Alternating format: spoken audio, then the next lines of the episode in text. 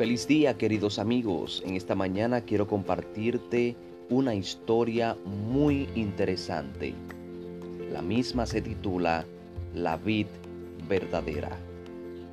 Esta historia la encontramos en el libro de Juan, el capítulo 15, versículos 1 al 5.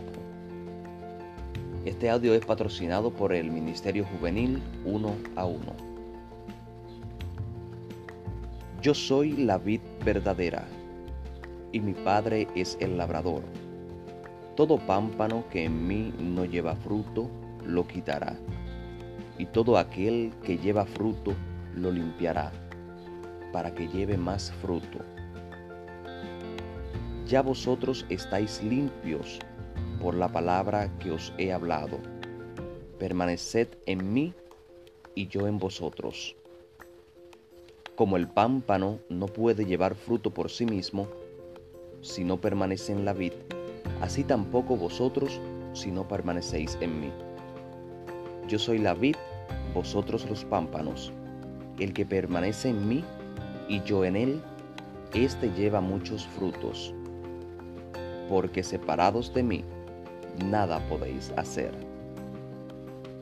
¡Wow! ¡Qué interesantísima historia, amigos! ¿Qué les parece?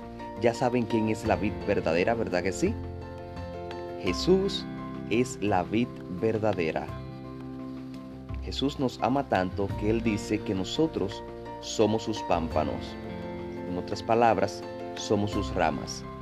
Y que a través de nosotros es que Él puede llevar frutos al mundo.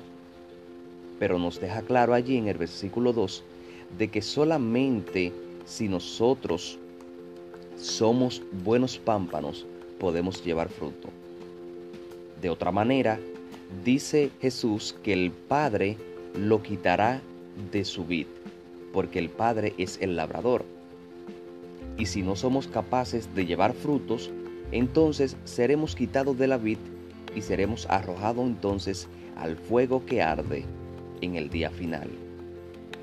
Es interesante, queridos hermanos, que para Jesús nosotros, al ser los pámpanos que llevamos los frutos, él dice que cuando llevamos frutos en su nombre, llevaremos entonces mucho más porque Él nos va a bendecir con la diestra de su poder.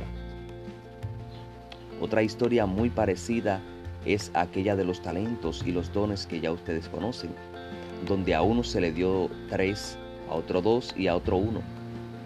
Pero, ¿qué pasó con esos hombres? Dice esa historia que más adelante se las compartiré también, que aquel que le dio uno, pensando que su señor era muy, pero muy exigente y sabía que él descosechaba donde no había, dijo, lo voy a esconder para que cuando venga mi señor pueda encontrarlo nuevamente. Vemos que la Biblia cataloga a aquella persona como un siervo negligente, un siervo inútil que no puede llevar más fruto aún de lo que le dan. Sin embargo, los demás multiplicaron esos dones y esos talentos que Dios le había dado. El Señor entonces, al regresar, lo vio contento y se llenó de gozo y dijo, bien hecho siervo fiel, sobre poco has sido fiel, sobre mucho te pondré, ven y entra en el gozo de tu Señor. Es muy parecida esa historia con esta historia de la vid verdadera. Jesús sabe que somos los pámpanos y nos dice que llevemos frutos. Cuando llevamos frutos, Él nos dice, bien hecho siervo fiel, sobre poco has sido fiel, sobre mucho te pondré, ven y entra en el gozo de tu Señor. Que Dios te bendiga, querido hermano, querida hermana, a ti que me escucha, Jesús te manda decir en este día, sed mis pámpanos, pero sed mis pámpanos con frutos, para que entonces puedas llevar más fruto al mundo. Nosotros como la luz y como la sal de la tierra, nuestra misión es predicar las nuevas buenas de salvación y traer almas a Jesús. Que Dios te bendiga en este día y recuerda, el pámpano que no lleve fruto será quitado, mas El que tenga fruto será bendecido por Jesús y llevará aún más fruto. Quiero invitarte ahora a tener una pequeña oración y que esta misma oración pueda elevarte al trono de la gracia y que puedas sentir que Jesús está contigo donde quiera que vas. Cerramos los ojos y oramos allí donde estás. Querido Padre Celestial, gracias Señor por tu inmenso amor y por tu inmensa bondad. En esta mañana, oh Señor, te alabamos y te glorificamos porque tu amor es para siempre. Oro Señor en esta hora por cada persona que escuche este audio.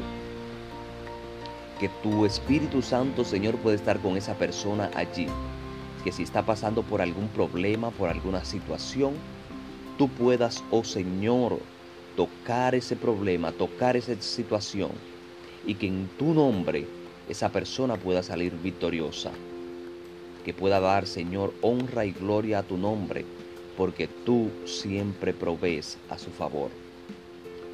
Te ruego también, Señor, para que tú puedas bendecirle, puedas bendecir su casa, bendecir todo lo que esa persona toque. Y que, oh Señor, pueda reconocer de que siendo los pámpanos de tu vid, de la vid verdadera, podrá llevar muchos frutos en tu nombre,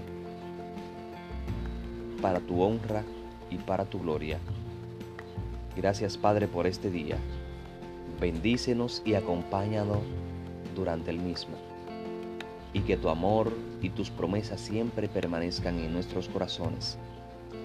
Favores que tú los suplicamos en el nombre de tu Hijo amado, Cristo Jesús. Amén y amén. Que Dios les bendiga, queridos hermanos, y nos vemos mañana con otra interesante historia. Dios te bendiga.